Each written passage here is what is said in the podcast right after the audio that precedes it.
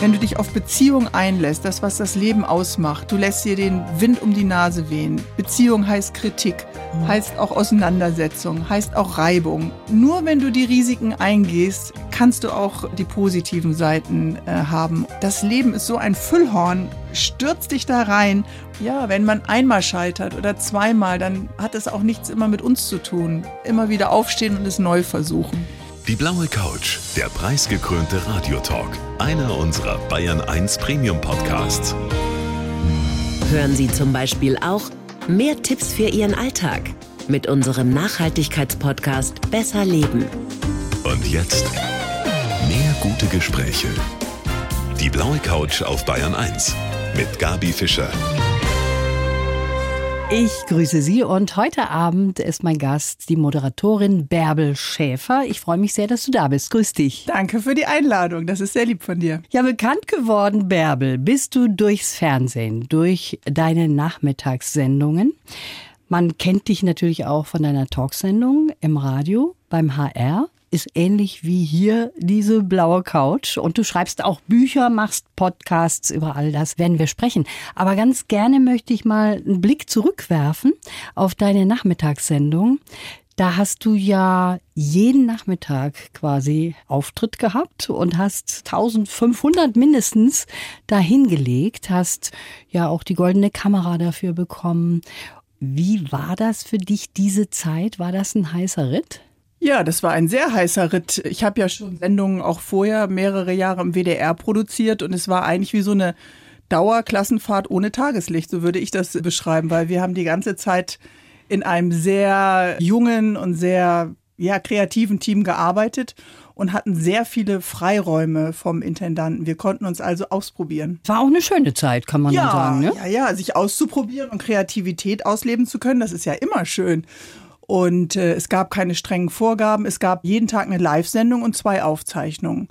Und in diesem Rahmen haben wir praktisch den Nachmittag erobert mit Formaten, die jetzt am Abend eben auch sehr erfolgreich laufen.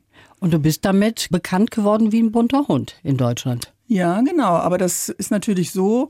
Wir haben in der WG gesessen und hatten kein Geld und der Vermieter war sehr ungeduldig und hat gesagt, ihr müsst jetzt aber mal ein bisschen hier die Kohle ranschleppen. Und dann äh, gab es das Casting und der WG-Abend hat halt entschieden, dass ich da hingehen soll.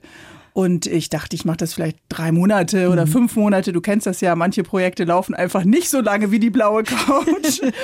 und dann plötzlich bist du dann prominent und keiner hat dich darauf vorbereitet. Und man mag das vielleicht nicht glauben oder ahnt das nicht, aber ich bin ein sehr schüchterner Mensch und das hat mich doch sehr verstört, Popularität. Bärbel, wir haben uns kennengelernt bei einer Radiopreisverleihung. Ja. Das ist jetzt auch schon fünf Jahre wieder her. Das war ein Riesenfest in der Elbphilharmonie. Ja, und da stimmt. saßen wir dicht an dicht und ich muss sagen, heutzutage kann man sich das gar nicht mehr so richtig vorstellen. Das Nein. war ein rauschendes Fest. Die Pandemie hat uns alle verändert, ne? Dass wir in engen Gängen auf fremde Leute zugegangen sind, umarmt haben und ja, du hast damals den Deutschen Radiopreis gewonnen und bist mit einem ganz großen Strahlen durch diese Gänge gelaufen. Das war so schön zu sehen. Das Strahlen ist ja immer noch da. Nee, das kann man sich heute nicht vorstellen. Die Pandemie war, glaube ich, für viele von uns eine emotionale Achterbahnfahrt zuzugucken, wie die Welt stillsteht. Das ist ja sowas, was man den eigenen Kindern vielleicht abends beim Einschlafen mal erzählt. Mhm. Irgendwann steht die Welt mal für eine Stunde still und wir schleichen auf Zehenspitzen zum Mond oder so. Aber dass wir dann tatsächlich dabei waren ja. und dass wir das erlebt haben und wie es uns verändert hat, das war schon ganz spannend. Also Viele können vielleicht sagen, hey, ich habe die zwei Jahre mit Netflix auf der Couch genutzt, aber andere haben vielleicht sich selbst nochmal neu entdeckt, auf die eigene innere Stimme gehört, Viele von uns hatten sicherlich Ängste. Ich habe Angehörige verloren durch Covid-19, die mit Covid dann auch verstorben sind. Und das sind schon viele neue ja, Lebenserfahrungen. Und viele sagen ja auch, das ist eine Einsamkeitspandemie. Mhm. Die sozialen Kontakte wurden runtergefahren, zum Teil eingefroren. Und das hat natürlich bedeutet auch, dass wir immer kleinere Kreise nur mhm. um uns herum haben. Und ja. manche Menschen haben nun mal auch keine Familien. Ne? Mhm. Also, also, ist das schon ein richtiges Wort auch, Einsamkeitspandemie? Auf jeden Fall. Ich denke, dass viele, viele Millionen Menschen auf dieser Welt und auch eben in unserem Land das erste Mal gemerkt haben, was es vielleicht heißt, einsam zu sein. Und einsam sind wir eben, wenn wir niemanden haben, für unser Bedürfnis nach Nähe, für mhm. unser Bedürfnis nach Berührung. Ja, wenn wir keinen Ansprechpartner haben und wir uns da so zeigen können, wie wir sind. Und das haben wir vorher doch alle gedacht, naja, das betrifft vielleicht die, die aus dem Job raus sind, die Älteren, unsere Eltern, die dann auf der Parkbank sitzen. Aber nein, es hat eben auch erschreckenderweise viele, viele Jüngere richtig den Boden unter den Füßen weggezogen. Mhm, wo du es gerade sagst, acht Millionen Menschen geben bei uns an, oft hm. oder sogar immer einsam hm. zu sein. Und die größte Gruppe davon ist Ende 20 bis Anfang 40. Ja. Das ist für mich total überraschend. Ich dachte auch immer, die älteren ja. Menschen werden betroffen. Erstaunt dich auch, ne? weil das ja. ist ja gerade diese Aufbruchsphase, die Aufbaujahre, die, in denen du ganz viel in Kontakt bist aber vielleicht bist du dann, weil du so viel schaffen willst, mhm. gar nicht in Berührung oder vernachlässigst vielleicht wirkliche Freunde, ernsthafte Gespräche. Du hast gar keine Zeit zu wissen und dich zu fragen, wie geht's dir eigentlich? Und das ja, ist eben äh, der Unterschied, als wenn man sagt, man ist mal allein. Also wenn man umgeben ist von Mitarbeitern, von Familie, dann freuen wir uns ja auch mal alle, wenn wir nach Hause kommen und die Wohnung ist leer. So ist das. Da will man auch mal alleine, alleine sein. sein. Ne? Aber das ist ein temporärer Moment. Wenn du weißt, da ist sonst jemand in deinem Background, der dir den Rücken stärkt, dann ist das natürlich äh, anders, als wenn keiner auf dich wartet. Und dieses Modell, was wir ja alle immer vorgelebt bekommen haben, wir sollen in Gemeinschaft, in einer Partnerschaft, in einem Freundeskreis eingebunden sein, das verliert ja geliebt werden, das verliert ja nicht an so Kraft. Alle jagen wir dem nach. Ja. Und wenn es dann nicht klappt, dann fühlst du dich unglaublich beschämt und fängst an, den Fehler bei dir zu suchen. Mhm. Und du bist ganz tief eingetaucht auch mhm. in dieses Thema Einsamkeit mit deinem neuen Buch. Das finde ich sehr schön. Der Untertitel ist Meine Begegnung mit der Einsamkeit. Mhm. Evas Geheimnis. Ja, eine Freundin hat mich gefragt, kannst du mal bei meiner Schwester in der Klinik vorbeigucken? Und diese Schwester kannte ich noch früher aus den Talkshow-Zeiten, weil die in der Gästebetreuung war. So ein loser Kontakt, immer mal so nachgecheckt, was die macht. Und die erste Begegnung war so rau und so abweisend und so sperrig, weil sie ja sozial praktisch unterernährt war und gar nicht mehr geübt war mhm. im sozialen Miteinander. Das hat mich erst irritiert und dann bin ich, man könnte fast sagen, so ein bisschen stehen geblieben. Und daraus ist eine Möglichkeit für Ava geworden, aus diesem geschlossenen Raum der Einsamkeit mir ganz zaghaft Mails zu schreiben. Ich war praktisch wie ihr Tagebuch ihrer Wunden und ihrer dunklen Räume. Und ich glaube, wir alle sind erst vielleicht etwas weniger einsam, wenn wir jemanden haben, den wir mitnehmen können. In diese Räume, wo wir auch schwach sind, wo wir ängstlich sind, wo wir nicht cool und locker sind.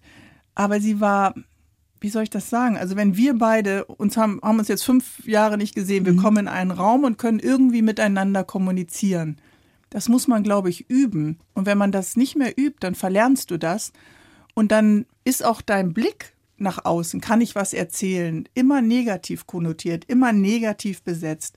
Menschen, die einsam sind, haben einen ganz starken negativen Blick auch auf das Gegenüber. Weißt du, was ich spannend fand? Dass Ava es nicht geschafft hat, das mit dir face-to-face -face zu besprechen, sondern sie hat dir Mails geschrieben. Ja.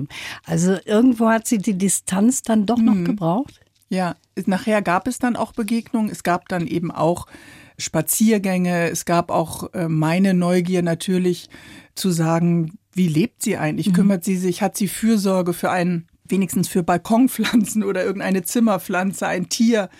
Und all das war eben nicht gegeben. Ich muss sagen, das hat mich sehr erschüttert. Ich bin mhm. ja eingebunden auch in eine Familie und natürlich weiß ich, dass man auch in einer Partnerschaft sich vielleicht mal alleine oder einsam fühlen kann. Bei mir ist das jetzt nicht der Fall, aber ich habe immer gedacht, meine Mutter, die mit 80 zu uns gezogen ist, ist vielleicht einsam. Und ja, dass es so viele Menschen treffen kann. Ja. Einsamkeit ist wirklich alterslos, ist es unabhängig davon, wie viel Kohle du auf dem Konto hast, ob du berühmt bist. Ich meine, das kennst du doch auch, Gabi. Wie viele Leute haben wir schon vor dem Mikrofon hm. gesessen haben, die große Hallen füllen und dann wirklich zutiefst einsam sind in den Hotelzimmern und das mit, keine Ahnung, Drogen, Alkohol und sonstigen Sachen löschen. Ein ganz, ganz großes Problem. Mhm. Andere Länder haben dieses Problem schon eher erkannt ja. als wir hier in Deutschland. Großbritannien zum Beispiel, da gibt es seit 2018 schon mhm. ein Einsamkeitsministerium. Ja. Ist erstaunlich, ne? Ja. Also die Wahrscheinlichkeit ist ja hoch, dass die Zahlen bei uns so ähnlich sind wie in England und dass auch wir beide jemanden kennen und all die Hörer und Hörerinnen jemand, der einsam ist. Und England hat eben reagiert. Die haben tatsächlich erkannt, das ist ein soziales, das ist ein kulturelles, das ist ein Gesundheitsproblem. Wer einsam ist, das ist praktisch für den Körper eine richtige Bedrohung. Dein Cortisolspiegel steigt, also dein Stresshormon, Blutzucker, Blutspiegel, Herzinfarkt, all diese Gefahren, all das hat England eben schon erkannt. Und man muss ja auch mal sagen, du hast die Zahl gerade genannt, acht Millionen in unserem Land, die offizielle Zahl. Es geht ja auch ganz viel am Potenzial verloren. Ja. Das, was diese Menschen haben, die sich nicht mehr verbinden können. Es ist ja wie so eine Krankheit. Also ist ja jetzt anders, als wenn wir beide sagen, komm, nimm mal meinen Hund Snoopy oder lass uns mal abends in den Sportverein gehen oder ins Fitnessstudio. Es geht einfach nicht. Das musste ich auch erst verstehen, dass man nicht mit unserem Tempo auf jemanden zugehen kann, sondern eigentlich geht es darum, immer wieder zu signalisieren, ich bin da, egal wie abweisend dieser Mensch ist. Und diese Abweisung auch nicht persönlich zu nehmen. Solche Dinge muss man sagen, wie zum Beispiel England, dieses Ministerium Holland hat die Plauderkassen eingerichtet. Da kannst du einfach stehen bleiben und einfach mal ein Schwätzchen halten. Ja, Schön. tolle Idee. Also ich möchte gerne, dass du jetzt an dieser Stelle mal den Lebenslauf vorliest Ja. und mal sehen, was du damit anfangen kannst. Mein Name ist Bärbel Schäfer. Ich bin Moderatorin, Autorin und Achterbahnfahrerin. Uh. Ich bin eher die, die unten steht, auf die Rucksäcke aufpasst. Mich fasziniert die Frage, wie man dieses Leben mit all seinen Auf und Abs am besten meistert. Aktuell treibt mich das Thema Einsamkeit um, denn es ist eines der größten Krankheiten unserer Zeit. Ja, das stimmt. Geprägt haben mich der distanzierte Umgang mit meinen Eltern in meiner Kindheit und Jugend, zwei schwere Schicksalsschläge und die Liebe zu Hunden. Ich stürze mich gerne in meine Mikroabenteuer, genieße mein Familienleben und wünsche mir heimlich, naja, jetzt nicht mehr ein Bernardiner, ein Also der- kurzer Bernardiner. Auf dem Weg hierher höre ich hinter mir ein ganz lautes Tapsen. Solche Pfoten. Und da war das so ein Bernardiner-Mix, irgendwie so Husky und Bernardiner. Ich war fünf Minuten zu spät her, weil ich mit dem Mann unbedingt noch über diesen Hund reden musste. Natürlich, ist doch klar. Also Hundeliebe stimmt schon mal. Hundeliebe stimmt und ja, die Auseinandersetzung mit dem Thema Einsamkeit hat mich jetzt viele Wochen beim Schreiben natürlich begleitet für Abers Geheimnis. Und was du ansprichst, die Achterbahnfahrten des Lebens, das kennen wir, glaube ich, alle, wenn man nicht mehr 14 ist. Ja, das Unglück und äh, die Lebensnarben, die sind sicherlich da. Also wahrscheinlich denkt ihr da an den Unfalltod meines Bruders Ja. oder Von deinem Lebensgefährten, deinem mh, auch mein ne? Lebensgefährte damals, genau. Und was mich auch ein bisschen überrascht hat, ist dieser distanzierte Umgang mit deinen Eltern. Du Hm. Ja. hast ja deine Mutter zu dir genommen und Ja. da denkt da jeder, Mensch, da ist auch ein richtig tolles Verhältnis. Das Verhältnis kann ja gut sein, Ja. aber man knuddelt sich nicht so oft. Ja, genau. Also ich glaube, das ist einfach die Generation der Kriegskinder, die natürlich das von ihrem Elternhaus aus auch nicht gelernt haben. So würde ich es jetzt mal verkopft beschreiben. Als Kind wünschst du dir natürlich, wenn du von der Klassenfahrt kommst, dass dein Vater da steht oder äh, was weiß ich vom Studien in den Ferien nach Hause kommst und dich einfach mal fest umarmt und knutscht, so wie ich das mit meinen Jungs mache. Und der war eher der, ich gebe dir mal die Hand, Papa, ja Ach so.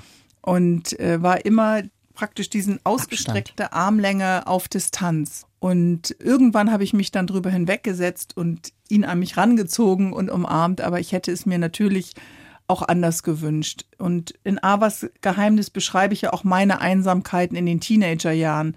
Diese Generation, die in den 60er, 70er, 80er Jahren eben auch weiter noch unser Land aufgebaut hat, war, glaube ich, auch so wie meine Eltern arbeitend mit sich selbst beschäftigt. Wir hatten den Schlüssel um den Hals.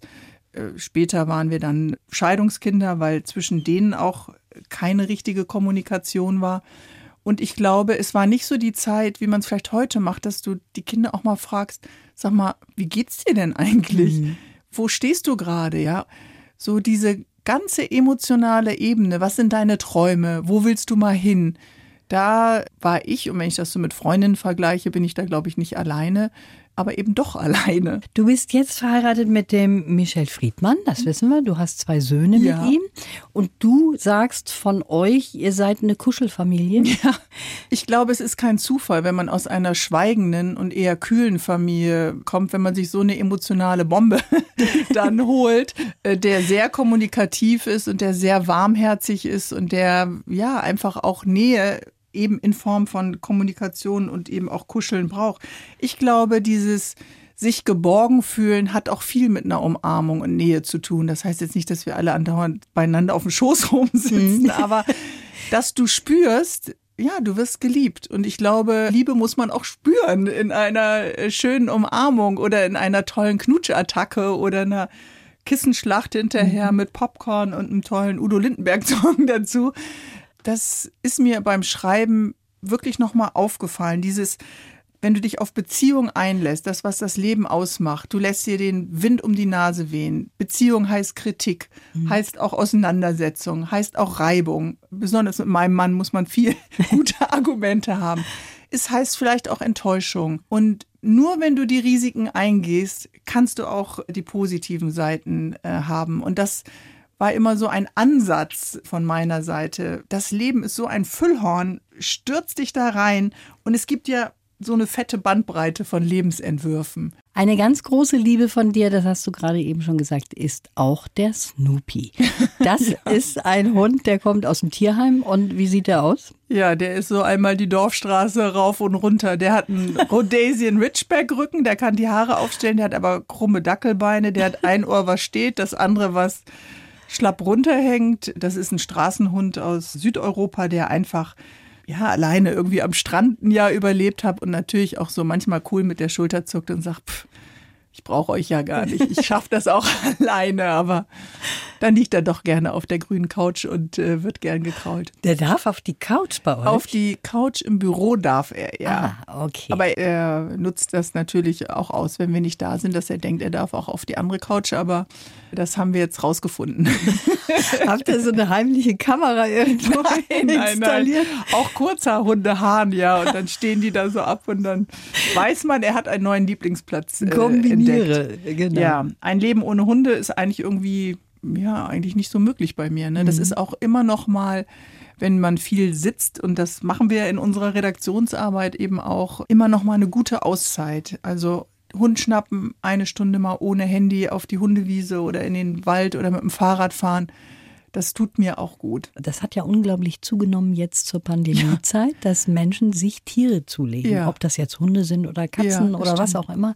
Das kann man nachvollziehen. Auf der einen Seite, auf der anderen Seite denkt man sich, ja, und wenn alles wieder normal Ja, wenn läuft. Homeoffice vorbei ist, Ja. da hast du natürlich völlig recht, dann äh, bleibt der Hund ja und um den muss man sich trotzdem kümmern. Ich bin ja selbstständig, bei mir ist jeder Tag anders. Ich bin nicht fest angestellt und habe meine Mutter noch in der Nähe. Die Jungs äh, sind so groß, dass sie das natürlich auch mit dem Hund die Verantwortung haben, auch zu gehen. Das stelle ich mir schwierig vor. Ich weiß gar nicht, wie die Zahlen sind in den aktuellen Tierheimen, ob viele wieder abgegeben werden. Aber für Snoopy war es in der Pandemie auf jeden Fall so, dass der schon so mit den Augen rollte, weil die Kinder aus der Nachbarschaft haben immer geklingelt. Und der war die gute Ausrede, um mal rauszukommen und eine Runde um den Block zu laufen, weg vom Homeschooling. Und dann hörte der schon so den Fahrstuhl oder die Kinder aus der Nachbarschaft so die Treppe hochkommen im dritten Stock. Der war nachher völlig fertig, wollte gar nicht mehr Gassi gehen und wurde dann so an der Leine hinterhergezogen. Aber ich finde, es ist eine gute Bereicherung für die Familie dazu, ein Haustier. Das hast du jetzt schön gesagt. Und Bärbel, als wir uns das letzte Mal hier auf der blauen Couch getroffen haben, da war gerade was Furchtbares passiert. Da ist nämlich dein Bruder tödlich verunglückt. Ja. Und wir haben auch schon gehört, dass dein Lebenspartner, dein ehemaliger, auch bei einem Unfall ums Leben gekommen ist. Das wollen wir jetzt gar nicht alles nochmal aufrollen. Nur generell, du bist so ein positiver Mensch. Wie schafft man das, so zwei doch sehr schlimme Ereignisse zu verpacken und damit umzugehen? Was hat das mit dir gemacht? Ja, die Ereignisse sind natürlich schlimm und wir sind ja viele, die mit so einer unsichtbaren Narbe so herumlaufen. Also beides waren Autounfälle. Beide Male sind mein Freund äh, zu schnell gefahren und mein Bruder ist halt bei regennasser Straße mit abgeglatzten Reifen auch viel zu schnell gefahren, weil er mit zwei Freunden an dem Oldtimer da rumschrauben wollte. ich habe dafür kein äh, Geheimrezept. Es geht auch nicht immer gut. Es gibt mhm. einfach Momente, da geht jemand an mir vorbei, jetzt so im Winter mit diesen Kragen, die dann so ein Fell haben und so kurz geschnittene Haare vielleicht. Und dann denke ich so eine Sekunde, ach, da ist Martin. Oder ich höre einen Song oder es läuft ein Fußball-Champions League-Spiel oder Werder verliert. Na, momentan gewinnen sie ja ganz viel. In der zweiten Liga allerdings. Dann würde ich ihn anrufen. Und dieser Impuls ist ja immer noch da. Also es tritt mal nach vorne und es tritt zurück. Aber ich fange jetzt eben, wenn wir beide drüber reden, nicht an zu weinen mehr. Mhm. Aber manchmal kann es trotzdem passieren. Ich habe dafür kein Patentrezept. Ich weiß einfach nur, dass ich das Leben liebe und dass ich dadurch natürlich noch intensiver wahrscheinlich Menschen, Geschichten, all das, was das Leben eben als Achterbahn, so wie du das ja beschrieben hast, auch ausmacht, noch mehr einsauge. Mhm. Weil es kann eben morgen vorbei sein. Ich verabschiede mich anders von Menschen. Ja, ich weiß eben auch, wie das ist, wenn es nachts an der Tür klingelt und die Polizei die Treppe raufkommt und mhm. dir so eine furchtbare Nachricht überbringt. Und die, die eben immer schnell rasen auf der linken Seite, vergessen dann eben einfach, dass da Menschen sind, die sie lieben und die dann damit weiterleben müssen. Und dieses Weiterleben ist, wie soll ich das sagen? Es ist so, jeder Tag ist ein Tag. Und am Anfang muss man wirklich erst einen halben Tag schaffen oder eine Stunde schaffen. Und dann gehst du auch ganz schwer mit mhm. diesem Rucksack der Trauer dann. Ne? Mhm.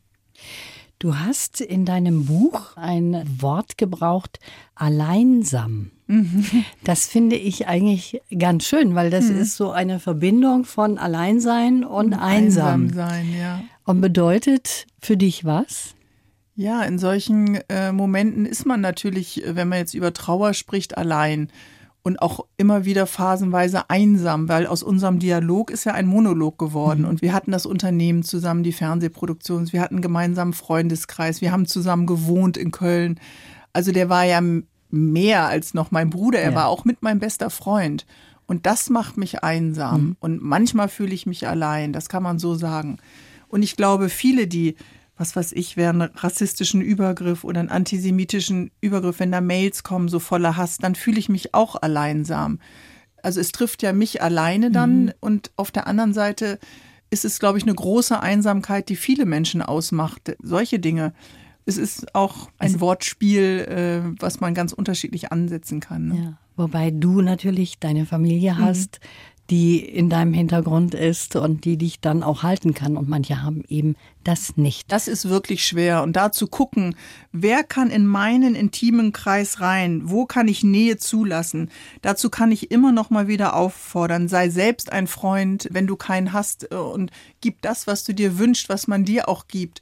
Und vielleicht klappt es dann, ja. Und wenn es wie bei Aber eben auch phasenweise in eine Depression rutscht, dann muss man sich natürlich schon auch professionelle Hilfe mhm. holen, mhm. um wieder rausgehen zu können und nicht in der Einsamkeit zu verharren. Und jede Kommune, jede kleine Stadt hat Anlaufstellen, um erste Kontakte zu knüpfen. Und ich meine, wir hatten die Flut in NRW, wir haben jetzt äh, die ganzen Flüchtlinge aus der Ukraine. Es gibt auch viele Möglichkeiten zu helfen. Ja dort anzuknüpfen.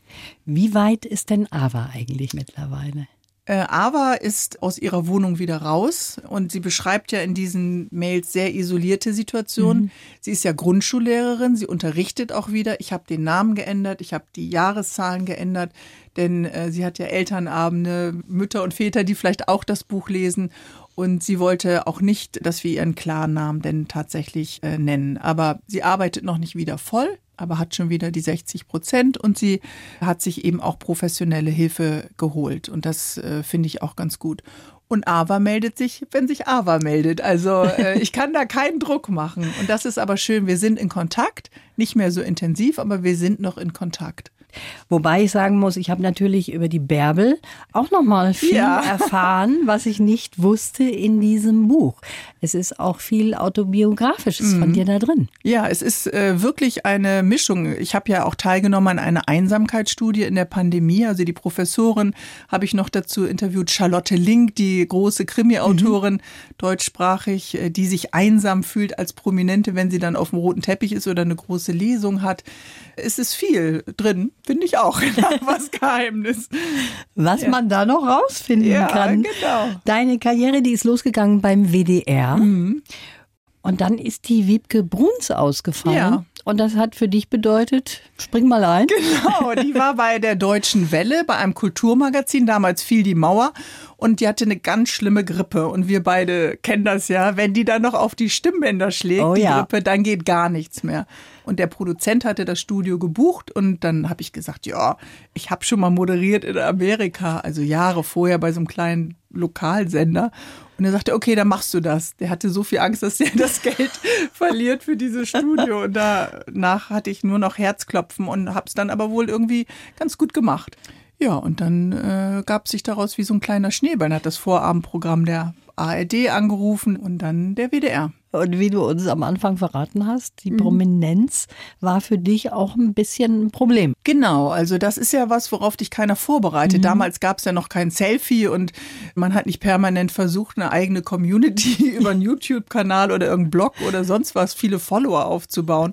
Es gab einfach Fernsehen Ja. und du hast den Fernseher angeschaltet und dann hatte natürlich der Sender plakatiert und dieses neue Format am Nachmittag dann eben angekündigt.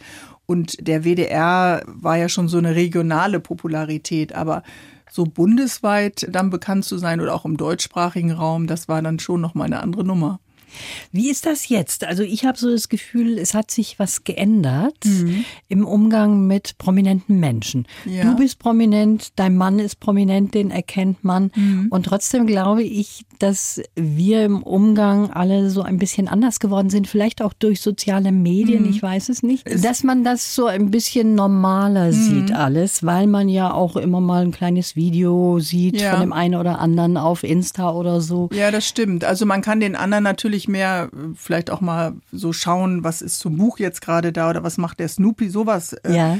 Klar, aber ich glaube eben auch, alles hat seine Zeit. Also die, die damals eben diesen riesigen Hype der Daily Talks mitbekommen haben, die gucken jetzt wahrscheinlich die wenigsten noch am Nachmittag Fernsehen, weil die mit dem Studium und der Schule durch sind. Hoffe ich doch zumindest. Und es gibt einfach auch andere Medien, wo es auch andere Prominente mittlerweile gibt. Und ehrlich gesagt, wir beide kennen ja auch nicht mehr jeden Instagram-Star oder jeden YouTuber. Da hast du und, recht, ja. Ähm, es hat sich aber auch für mich verändert. Also ähm, ein bisschen ja ruhiger. Das hat sich ja alles beruhigt, wenn man aus diesem Feuer Das dann so meinte ich. raus ist. Wobei du eben schon von dem Hass auch erzählt Mhm. hast. Du bist ja zum jüdischen Glauben übergetreten, Mhm. für Michel Friedmann auch. Und das heißt, Antisemitismus betrifft dich dann und du spürst das schon Mhm. Ja. auch. Ich habe es eben auch schon für mich gemacht. Das ist ja eine bewusste Entscheidung Mhm. zu sagen, okay, die Familie soll einen Glauben haben. Und wenn man nun mal mit einem prominenten jüdischen Mann, in diesem Fall Michel Friedmann, verheiratet ist, dann habe ich ja vorher das Feuer auch schon abbekommen, all der ewig gestrigen. Und äh, da wachsen ja auch viele leider neue ewig gestrige dann doch wieder nach. Wir haben rechte und rechtspopulistische Parteien in allen Landesparlamenten sitzen. Also es ist jetzt keine Minderheit, die aktiv ist. Ja, viele sind auch gar nicht mehr schüchtern und zeigen ihren Klarnamen. Und das ist natürlich schwierig. Das heißt nicht, dass man mit der Meinung hinterm Berg halten muss, für Demokratie und für Freiheit und Vielfalt und Liberalität sich einzusetzen. Und ich glaube, das betrifft uns alle. Wir sehen das ja gerade bei den politischen Ereignissen. Vielleicht sind wir, die wir Demokratie mögen, und Demokratie ist horroranstrengend, Ja. diesen ganzen Widerspruch in die Diskussion aushalten. Vielleicht müssen wir auch wieder lauter werden, weil die anderen arbeiten permanent daran, demokratische Prozesse zu untergraben.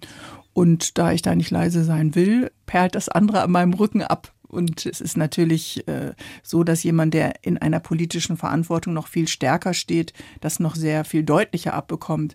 Aber wir sind in keinem Land, in dem Medien unterdrückt werden oder uns der Mund verboten wird. Wir wissen aber viele von Kollegen, journalistischen Kollegen, die nicht mehr arbeiten können, die ihrer Tätigkeit nicht mehr nachgehen können. Und von daher ist es wichtig, dass jeder in seinem Umfeld nicht schweigt. Eben nicht mitlachen nach dem dritten Rotwein, wenn einer einen rassistischen oder antisemitischen oder schwulenfeindlichen äh, Witz macht, sondern zu sagen, nee, das geht nicht, das ist nicht lustig, weil es trifft Menschen, die es verletzt.